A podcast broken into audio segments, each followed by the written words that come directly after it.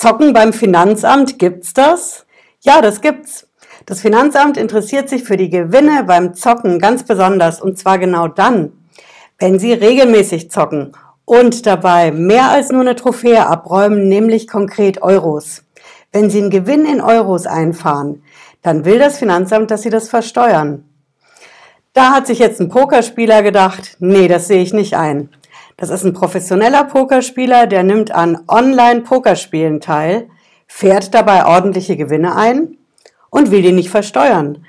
Dann hat er sich hochgeklagt und der Fall beschäftigt die Gerichte seit Jahren.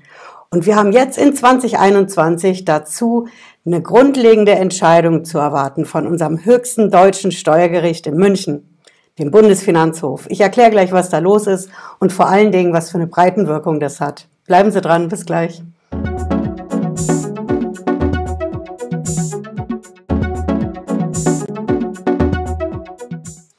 Ich bin Patricia Lederer, ich bin Rechtsanwältin in der Frankfurter Steuerrechtskanzlei Lederer Law.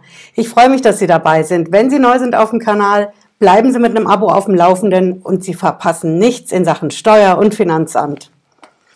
Ja, wir schauen uns heute an, was an der Front los ist mit den Zockergewinnen. Ist das wirklich so? Dass ich die Gewinne beim Zocken versteuern muss? Kann ja eigentlich nicht sein, oder? Zocken ist privat. Und wenn ich da in Euros einen Gewinn abräume, dann ist es doch auch privat. Und hat das Finanzamt doch nichts anzugehen, oder? Nicht ganz. Ich berichte heute von einem Fall, der hat's durch mehrere Instanzen nach mittlerweile mehr als zehn Jahren so weit gebracht, dass wir dieses Jahr endlich eine grundlegende Entscheidung dazu aus München bekommen. Das ist ein Pokerspieler, der spielt Online-Poker. Am Anfang hat er es erstmal gelernt und hin und wieder gespielt, dann immer öfter und nicht mehr nur neben seinem Job, sondern vor allen Dingen hat er es irgendwann hauptberuflich gemacht und hat gesagt, okay, ich will damit einen Großteil von meinem Lebensunterhalt verdienen. Aber zocken, Poker spielen, das ist privat und Steuern darauf finde ich nicht, dass ich zahlen muss. Hm? Das Finanzamt hat das anders gesehen. Ja, und so ist der Fall beim Gericht gelandet. Und ich habe die Entscheidung auch mitgebracht. Das ist das Finanzgericht in Münster. Die haben das entschieden. Ja, der Fall ist in Anführungsstrichen steinalt. Der fing an, man glaubt es wirklich nicht. Der fing an 2004. Ja, da ging das los mit dem Pokerspielen. Und im Endeffekt in der Steuererklärung ist es dann 2006 und den Jahren danach gelandet. Und da hat das Finanzamt gesagt, du musst es versteuern. Und ab 2006 bis heute, 2021, hat dieser Pokerspieler gekämpft. Ja, warum ist dieser Kampf so lang, werden Sie jetzt fragen. Die Entscheidung, die ich hiermit habe, ist ja auch einigermaßen dick. Ne? Das ist einfach so zustande gekommen. Das Finanzamt hat gesagt, okay, das ist ein Gewerbe. Du machst das nicht privat zum Vergnügen, sondern das ist eine gewerbliche Tätigkeit. Und wir wollen darauf Einkommensteuer haben, auf den Gewinn, den du machst. On top wollen wir noch die Gewerbesteuer. Und weil das ja ein Betrieb ist, wollen wir auch die Umsatzsteuer. Drei Steuern. Und beim Gericht wurde dann gesagt, okay, wir streiten uns jetzt hier erstmal nur um die eine Steuer. Und das ist die letzte, die Umsatzsteuer. Ja. Und so haben die den Fall mit der Umsatzsteuer vorgezogen und sich erstmal ein paar Jahre darum gestritten. Hm? Jo, bei der Umsatzsteuer ist es dann so ausgegangen, das ging zum Finanzgericht und dann ging es natürlich auch zum Bundesfinanzhof, dem höchsten deutschen Steuergericht. Ja, und der Bundesfinanzhof hat gesagt, okay, wir schauen uns heute nur die Umsatzsteuer an, aber Umsatzsteuer darf da gar nicht verlangt werden. Ich habe auch hier mitgebracht, wie der Bundesfinanzhof das begründet. Der sagt, okay, es fehlt am Leistungsaustausch. Ja, bei einer Umsatzsteuer ist es ja so, eine Company leistet an die andere und die andere zahlt dafür. Es ist also ein Gegenseitigkeitsprinzip, also in der Umsatzsteuersprache, wie wir Anwälte sagen, ist das der umsatzsteuerliche Leistungsaustausch. Ja, und der Bundesfinanzhof sagt dazu, nö, Leistungsaustausch war da ja gar nicht. Einerseits ist die Teilnahme an einem Online-Pokerturnier und auf der anderen Seite ist das Preisgeld. Ich habe aber keinen Leistungsaustausch in dem Sinne. Ja, das ist der eine Teil. Und für die Nummer hat es schon mal ziemlich lange gedauert. Das Urteil vom Bundesfinanzhof ist hier vom 30. August 2017. Also über zehn Jahre, um allein bei der Umsatzsteuer mal eine Klarheit zu haben. Ja, und es geht natürlich weiter. Denn als das mit der Umsatzsteuer geklärt war, ist es wieder zurückgegangen ans Finanzgericht in Münster und die mussten sich jetzt anschauen, was ist denn mit diesen anderen beiden Sachen?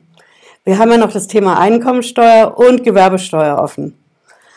Ja, und so hat sich das Finanzgericht damit dann auch so ein bisschen mehr als zehn Jahre beschäftigt. Falsch gerechnet. 2017 nur vier Jahre. Aber ja, das Finanzgericht hat sich nicht leicht gemacht. Ja, die haben gesagt, okay, wenn ich so einen Pokerspieler habe, dann ist der ja nicht geborener Pokerspieler. Der fängt an und der übt erstmal bis er dann irgendwann in die Profiliga aufsteigt. Und deswegen hat das Finanzgericht differenziert. Die haben ganz klar gesagt, okay, in den Anfängen, da ist es noch kein Gewerbe. Kann ja gar nicht sein. Da übt einer, da will einer vielleicht mal Profi werden, vielleicht wird es, vielleicht auch nicht. Das ist die Trainingsphase. Und da kann das gar kein Gewerbe sein. Zumal der Pokerspieler in dem Fall der Kläger zu der Zeit auch noch einen anderen Job hatte. Ja, und in der schönsten Steuersprache sagt das Finanzgericht es so. Bei der Beurteilung, ob die Teilnahme an Pokerturnieren, Internet-Pokerveranstaltungen und sogenannten Cash Games zu einer gewerblichen Tätigkeit führt, ist zu berücksichtigen, dass der Ausgang eines Pokerspiels zwar für gute und geübte Pokerspieler nicht nur vom Glück, sondern auch von den Fähigkeiten und Kenntnissen sowie dem Grad der Aufmerksamkeit des jeweiligen Spielers abhängt, demgegenüber ein Anfänger jedoch auf gute Karten und glückliche Spielverläufe angewiesen ist, wenn er dauerhaft gewinnen will. Also mit anderen Worten heißt das, ein Anfänger beim Zocken, der zockt privat. Und wenn er da einen Gewinn macht und Euros abrahmt, dann braucht er die auch nicht zu versteuern. Hm? Aber wenn der Anfänger zum Profi wird, dann kann das anders sein. Dann nimmt er an Profiturnieren teil, an Profi-Veranstaltungen. Ja. Auch wenn das alles online abläuft, aber der meldet sich an, der bewirbt sich. Es werden vielleicht sogar Verträge gemacht. Und am Ende steht vielleicht ein Preisgeld, auf das der geübtere Pokerspieler ja durchaus eine gute Chance hat, hinzuarbeiten. Wie ist es denn dann? Ist es dann nicht doch vielleicht ein Gewerbe? Hm. Knifflige Frage. Es wurde hier auch in dem Fall richtig thematisiert. Da gab es auch viel Beweise zu dem Thema, weil natürlich der Pokerspieler gesagt hat, Leute, wir machen da überhaupt keine großen Verträge. Es ist nicht so, dass wir da erstmal 20 Seiten hin und her schicken und zum Notar rennen oder so, sondern da kommt einfach eine Mail. Denkbar kurz und knapp. Hier, da ist der Termin, machst du mit oder nicht? Ob das überhaupt schon ein Vertrag ist, hat er gesagt, hat er so seine Zweifel. Und ähm, deswegen war er auch nicht bereit zu sagen, dass das ein dauerhafter Gewerbebetrieb ist. Ja. Ja, was sagt das Finanzgericht dazu? Das sagt, ja, als Anfänger kannst du ja so reden, aber nicht als Profi. Wenn du ein Profi-Pokerspieler bist und online profimäßig dauernd zockst und vielleicht noch deinen Job aufgibst, dafür vielleicht sogar, wobei das ein bisschen unklar war, der Kläger hat gemeint, er sei krank geworden und hätte deswegen seinen Job gekündigt. Aber das Finanzgericht sagt, wenn du das regelmäßig machst und je besser du es machst, umso eher bist du in der Gewerblichkeit drin. Das ist die Kernaussage vom Finanzgericht Münster. Nur das Finanzgericht hat auch in diesem Verfahren, was jetzt schon seit mehr als zehn Jahren läuft, nochmal die Revision zugelassen. Starkes Stück. Ne? Sie erinnern es, was ich am Anfang gesagt habe. Erst ging es nur um die Umsatzsteuer. Da musste man sich schon über zehn Jahre lang streiten. Beim Finanzamt, beim Finanzgericht bis hin zum höchsten Steuergericht in München. Dann ging es wieder zurück und der Streit hat sich fortgesetzt. Umsatzsteuer war geklärt, okay, fällt nicht an. Aber Einkommensteuer, Gewerbesteuer geht der Streit weiter.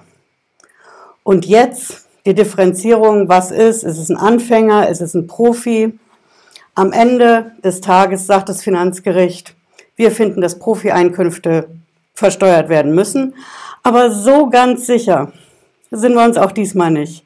Also lassen wir die Revision wiederum zum höchsten Steuergericht in München, dem Bundesfinanzhof, dann doch mal zur Sicherheit zu. Ne? Ja, was sagt der Bundesfinanzhof dazu? Ich zeige es Ihnen. Der Bundesfinanzhof misst der Sache einige Bedeutung bei. Ich lasse sie mal drauf. Hier sehen Sie das. Das ist die Webseite bundesfinanzhof.de. Ne? Und der Bundesfinanzhof, hier sehen Sie auch das Gerichtsgebäude in München. Das ist in der Ismaninger Straße, Bogenhausen, feinster Stadtteil. So, hier sehen Sie das. Das ist der 2020 Jahresbericht. Ich verlinke das auch unten in der Videobeschreibung, wo Sie das finden. Da können Sie es in aller Ruhe nochmal nachschauen. Hier haben wir unseren Untertitel Das Jahr 2020 im Bundesfinanzhof Steuerrechtsschutz im Zeichen der Corona-Pandemie. Ja, das Dokument ist über 40 Seiten lang, ich glaube paar 50. Deswegen habe ich hier mal vorbereitet in einem zweiten Reiter, wo Sie das genau finden. Das ist in der Range von den 40ern und hat die Überschrift im Jahr 2021 zu erwartende Entscheidungen von besonderer Bedeutung, sagt der Bundesfinanzhof selbst in seinem Jahresbericht. Und wenn Sie dann ein bisschen scrollen auf die nächste Seite, finden Sie das hier schon als allererstes. Einkünfte aus Gewerbebetrieb. Pokerspieler. Hier sehen Sie auch das Aktenzeichen. Und der Bundesfinanzhof, der schreibt es so. Im Verfahren Römisch 3 R 6718 streiten die Beteiligten darüber, nach welchen Kriterien Gewinne aus Pokerspielen als Einkünfte aus Gewerbebetrieb einzuordnen sind. Ja, das ist die Ansage. Also der Bundesfinanzhof sagt selbst, ja, das ist eine Entscheidung von großer Tragweite. Das betrifft im Endeffekt ja nicht nur Poker, nicht nur Online-Poker, sondern jede Form des Zockens. Sobald ich da mehr als einmal am Wochenende nebenher zu meinem normalen Job zocke und Gewinne einfahre, ist das dann wirklich nicht gewerblich oder ist es auch dann schon gewerblich, wenn ich es öfter mache? Wenn ich nebenher einen Job habe oder auch nicht? Wenn ich nebenher noch ein anderes Gewerbe habe oder auch nicht? Ab wann ist das eine Gewerblichkeit? Und wenn ich diese Frage beantworte, dann kann ich auch beantworten, ab wann muss ich Steuern drauf zahlen. Die Entscheidung kommt auf jeden Fall dieses Jahr, 2021. Wann genau wissen wir noch nicht. Aber ich berichte natürlich hier auf dem Kanal. Bleiben Sie auf dem Laufenden mit einem Abo und mit der Glocke, wenn Sie das nicht verpassen wollen, wie das weitergeht. Ja, ich hoffe, es hat Sie schlauer gemacht heute. Wir sehen uns spätestens 18.30 Uhr am nächsten Freitag wieder. Bis dahin, ich wünsche Ihnen einen schönen Abend. Ciao.